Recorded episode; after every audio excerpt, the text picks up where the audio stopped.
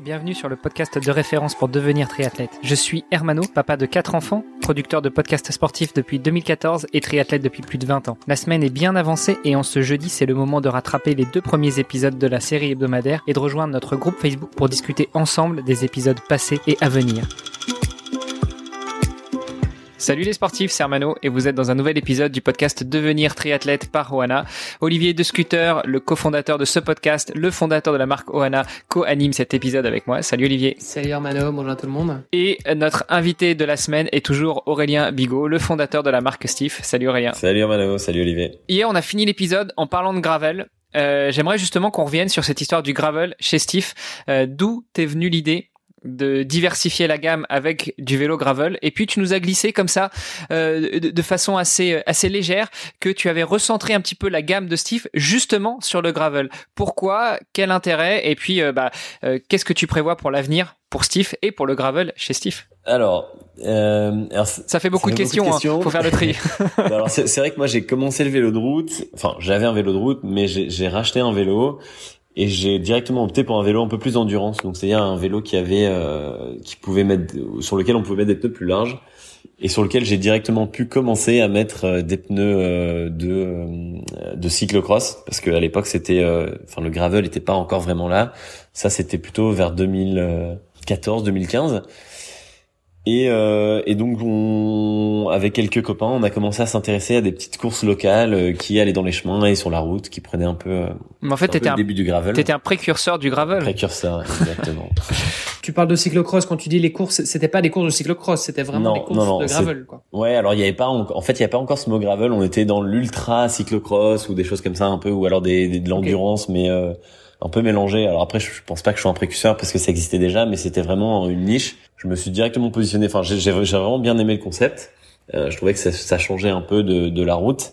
Ça permettait de voir plus de paysages, de vraiment sortir un peu des sentiers battus. Et je me suis directement positionné. Euh, je pense que c'était euh, directement la première année en 2017 où euh, je suis parti sur un cadre gravel, comme ça en complément de l'offre route, avec quelques cadres. Et en fait, ça a directement assez bien fonctionné aussi bien en fait pour des personnes qui qui voulaient en fait un route confort.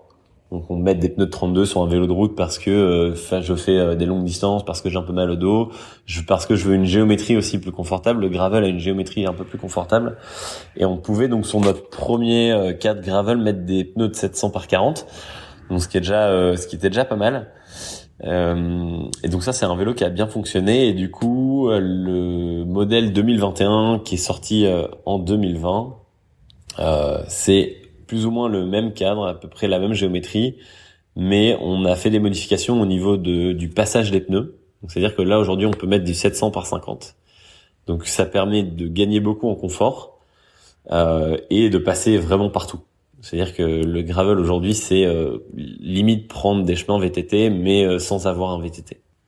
Premier client fin 2016, début 2017, le site internet qui a vu le jour, je pense que c'était fin 2016 aussi, et le gravel qui est arrivé euh, juste trop tard pour une, une course gravel que j'avais, que je pensais faire avec le en test avec le premier gravel, mais euh, voilà, donc c'est arrivé aux alentours de mai 2017. Ok, donc euh, vous avez déjà acquis une certaine expertise sur euh, le gravel, parce que c'est vrai que le gravel, on en parle depuis, allez, deux ans et demi, trois ans, quoi. Sérieusement, avant, on parlait pas véritablement de gravel, donc vous avez grandi avec. Ouais, exactement. Je pense que c'était une force aussi chez Steve, c'était de proposer ces vélos un peu différents, et au final, il y a eu quand même beaucoup de montage. En fait, l'avantage déjà, c'est que c'était un vélo avec frein à disque, et ensuite c'était un vélo qui avait une géométrie plus confortable. On pouvait mettre des pneus plus larges. Et donc toutes les personnes qui changeaient de vélo à ce moment-là et qui voulaient vraiment un vélo euh, type le Specialized Roubaix, donc qui a une géométrie très confort, euh, qui, a des pneus plus larges. En fait, c'est un bon compromis entre euh, vélo de route et quelque chose qui s'appelait pas encore gravel.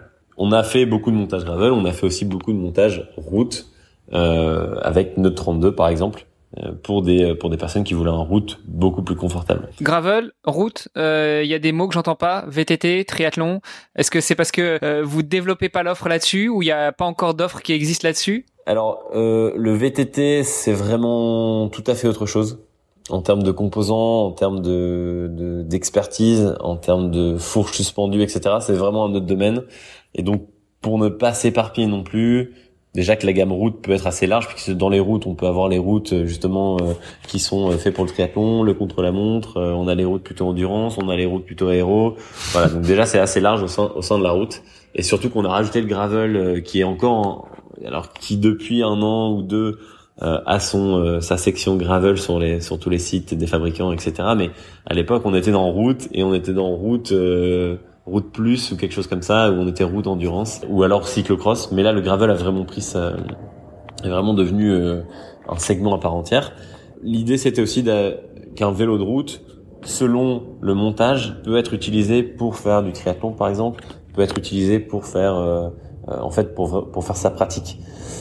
Et donc l'idée de faire du montage à la carte était déjà pour moi suffisamment avancée pour se dire je vais me faire un vélo plutôt à tendance aéro, triathlon, ou alors je vais me faire un, vélo à tendance plutôt euh, montagne, assez léger, avec des roues euh, euh, basses, etc. En termes de, de développement pour la marque Stiff, d'élargissement de la gamme ou pas, de produits à venir, Qu'est-ce que tu imagines? Et donc j'ai pas répondu en fait à, à ta question qui, qui reprenait le, le, développement plutôt vers le gravel. En fait c'était l'année dernière 2020, euh, début de la crise Covid et compagnie. Euh, problème de, de, on a eu pas mal de problèmes de d'approvisionnement et euh, à ce moment-là, c'est vrai que la, la, demande principale se portait sur le gravel, qui était un peu le nouveau, le nouvel Eldorado du vélo. Nouveau vélo, euh, voilà, il y a, y, a, y a, eu tout ça. Et comme nous on était déjà dessus, euh, c'est vrai qu'on on, s'est mis à vendre tous les tous les gravels qu'on avait, et donc il fallait euh, donc recommander. Donc on a vraiment privilégié le gravel plutôt que le route. Et c'était aussi un choix parce que les composants, euh, ils commençaient à avoir des problèmes d'approvisionnement sur les composants et le fait de se focaliser sur euh, sur un type de composant, donc c'est-à-dire en l'occurrence là c'était vraiment euh, son SRAM mono, donc c'est la gamme SRAM CX donc qui est en monoplateau et et Shimano qui venait de sortir sa sa gamme GRX qui est la gamme spécialisée gravel. Je pense que tout ça a fait que on s'est orienté sur le gravel. Et, et, voilà. Et en fait, il a fallu faire un choix à ce moment-là. Euh, surtout que en fait les, les usines se sont mis euh, à être moins sympas, on va dire. Elles voulaient plus produire 5 ou 10 ou 15 cadres, mais c'était direct des quantités de type 30, 30 cadres et plus. Et donc à un moment, on peut pas faire 30 cadres de, euh, de, de, chaque modèle. Et donc euh, voilà, on s'est mis sur sur le segment qui portait, qui était le plus porteur à ce moment-là. Et, euh, et surtout, euh, l'idée c'était de d'améliorer le cadre qu'on avait déjà avec des pneus plus larges. Et on a aussi mis des inserts sur la fourche, sur un peu partout sur le cadre, pour pouvoir à la fois mettre des racks, euh, des sacoches, des, des, des garde-boue, pourquoi pas, et vraiment faire de ce vélo, euh, le gravel, un vélo polyvalent, un vélo à, à, la fois pour le sport et aussi pour le vélo taf. Tu viens du nord de la France. Euh, est-ce que tu as déjà fait Paris-Roubaix et est-ce que ça t'a ça t'a influencé dans ce dans ce choix de, de diriger vers du gravel? Alors j'ai j'ai j'ai jamais fait Paris-Roubaix, mais j'ai fait plusieurs fois la Ronde des Flandres, euh, Liège-Bastogne-Liège, des classiques. Et en fait le la petite histoire c'est que la course qui m'a donné envie de me mettre au gravel et de, de, de faire une gamme gravel, c'est euh, c'est une course qui se fait le jour du Paris-Roubaix et qui prend tous les pavés du Paris-Roubaix, mais en fait qui fait 250 km et qui, entre les pavés, prend des chemins. Donc on est sur 250 km plutôt plat. Euh, on fait une partie en France, une partie en Belgique. Euh, c'est une course assez euh, assez euh, locale et qui qui réunit plutôt des Français et des Belges. Euh, et on est 150 quelque chose comme ça et voilà donc j'ai pas j'ai pas pu faire le Paris Roubaix puisque j'ai participé à cette course chaque année et d'ailleurs la dernière était en 2019 puisque 2020 était reporté 2021 également été reporté, donc la prochaine, euh, l'inscription est déjà validée pour 2022. Ok, ben écoute, bon à savoir. J'ai eu l'occasion de faire Paris-Roubaix il y a quelques années. Je pense que c'est quelque chose à faire une fois dans sa vie, mais, euh, j'en ai j'en ai gardé quelques séquelles. Ça fait ça fait assez mal quand même. Euh, que je dise pas de bêtises, je l'ai faite en vélo de cyclocross en fait, qui était euh, pas forcément une bonne idée non plus parce que euh, en fait entre le cyclocross et le gravel, euh, on peut se dire qu'il n'y a pas tellement de différence, mais il y en a quand même un petit peu, euh, surtout au niveau de la géométrie. C'est que le vélo de cyclocross, c'est un vélo qui est en général beaucoup plus compact. on a tendance à même prendre une taille en dessous que, que, que d'habitude par rapport à un vélo de route, parce que voilà, on est censé, c'est censé être beaucoup plus agile. On saute du vélo, on le prend sur l'épaule, etc.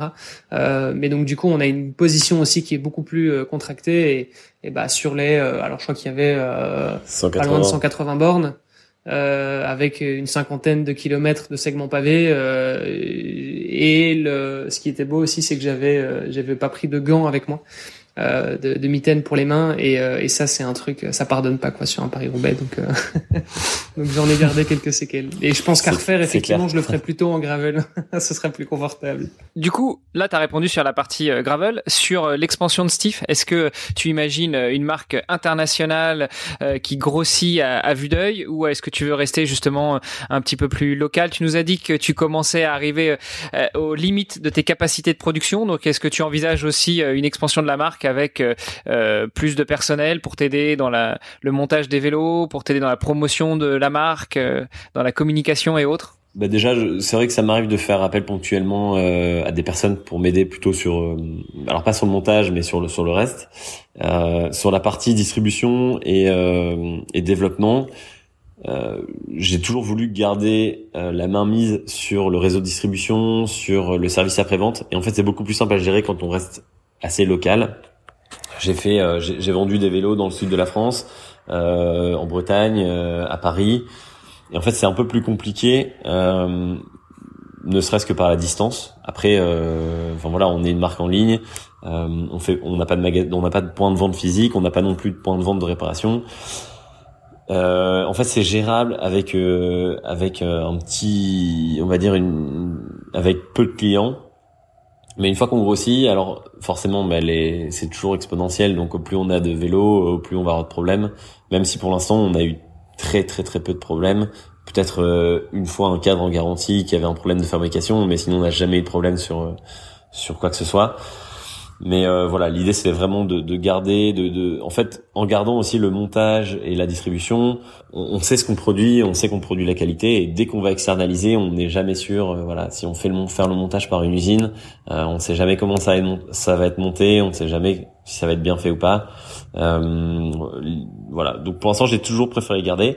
C'est vrai que maintenant, euh, en travaillant notamment avec une société qui fait du leasing euh, à Bruxelles, qui commande des plus grosses quantités, en travaillant avec des magasins aussi, euh, forcément le, le, nombre de vélos vendus augmente et donc en capacité de production, ça devient plus compliqué à absorber et surtout avec la crise actuelle, enfin la, la gestion des de la crise, de, c'est-à-dire le manque de pièces.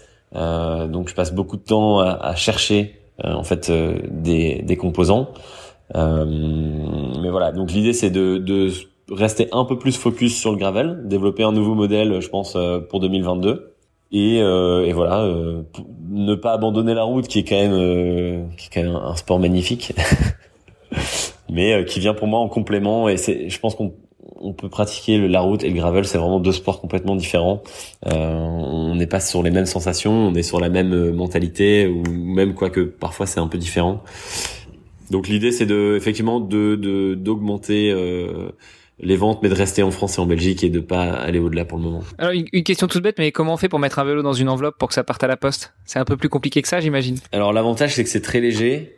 Euh, donc du coup c'est assez facile de travailler avec des transporteurs. Euh, c'est vrai qu'il y a des, des dimensions à, à, à, respecter, mais euh, globalement, on prend un carton, on protège bien le vélo, on met dans un carton et, c'est parti. Et, donc la seule chose que le, le, client qui reçoit le vélo a à faire, c'est euh, serrer les pédales et puis euh, mettre le guidon droit et mettre deux coups de. Généralement, on essaye de mettre le vélo complet avec le guidon sur le côté, donc il faut juste redresser le, le cintre et c'est parti. Dans certains cas, des grands vélos en taille XL, par exemple, on doit enlever la roue avant et du coup, il faut juste monter la roue avant et tourner le guidon. Euh, les pédales, alors il faut savoir que les vélos sont toujours vendus sans pédales. Euh, et chacun a ses pédales. Alors après, sauf si le client veut des pédales, bien sûr, on, met les pédales. Mais alors on les met pas sur le vélo, c'est à lui de les monter. Et donc voilà, tourner le guidon, euh, mettre les pédales et c'est parti. Euh, ouais, on disait en off tout à l'heure que le gravel, bon, c'était intéressant. Je crois que c'est un, vrai phénomène aujourd'hui euh, où on, voit de plus en plus de gens qui ont envie justement bah, de retourner euh, à la nature, de pouvoir explorer un petit peu euh, euh, l'arrière-pays, tout ça. Donc c'est des choses qu'on voit énormément. Euh, mais tu mentionnais aussi le vélo taf. Et donc finalement le vélo taf c'est aussi, je pense, une tendance qui est vachement à la hausse. Et tu disais, bah, le gravel, c'est aussi très pratique pour le vélo taf puisque tu passes partout, quoi. Tu passes, euh, tu fais de la ville, mais euh, tu peux traverser euh, un bois, un parc, tu, tu vas un petit peu partout. tu prends peut-être un peu plus facilement des bordures, ce genre de choses. et donc, je pense que ça peut, ça peut être intéressant aussi de revenir peut-être là-dessus dans l'épisode de demain. Eh ben, c'est parfait. Ça nous fait un, joli programme pour demain. Exactement. Merci. Génial. à demain. À demain. Vous avez apprécié nos échanges? Alors n'hésitez pas à aller sur Apple Podcast, laisser un commentaire, passer faire un petit tour sur les différents réseaux sociaux, taguer notre invité dont on remet toutes les coordonnées dans les notes de cet épisode et n'hésitez pas à venir faire un petit tour sur notre groupe Facebook, c'est le meilleur moyen d'interagir avec nous et d'en savoir un petit peu plus sur les actualités multisports du moment. Je vous donne rendez-vous demain pour un nouvel épisode. Salut les sportifs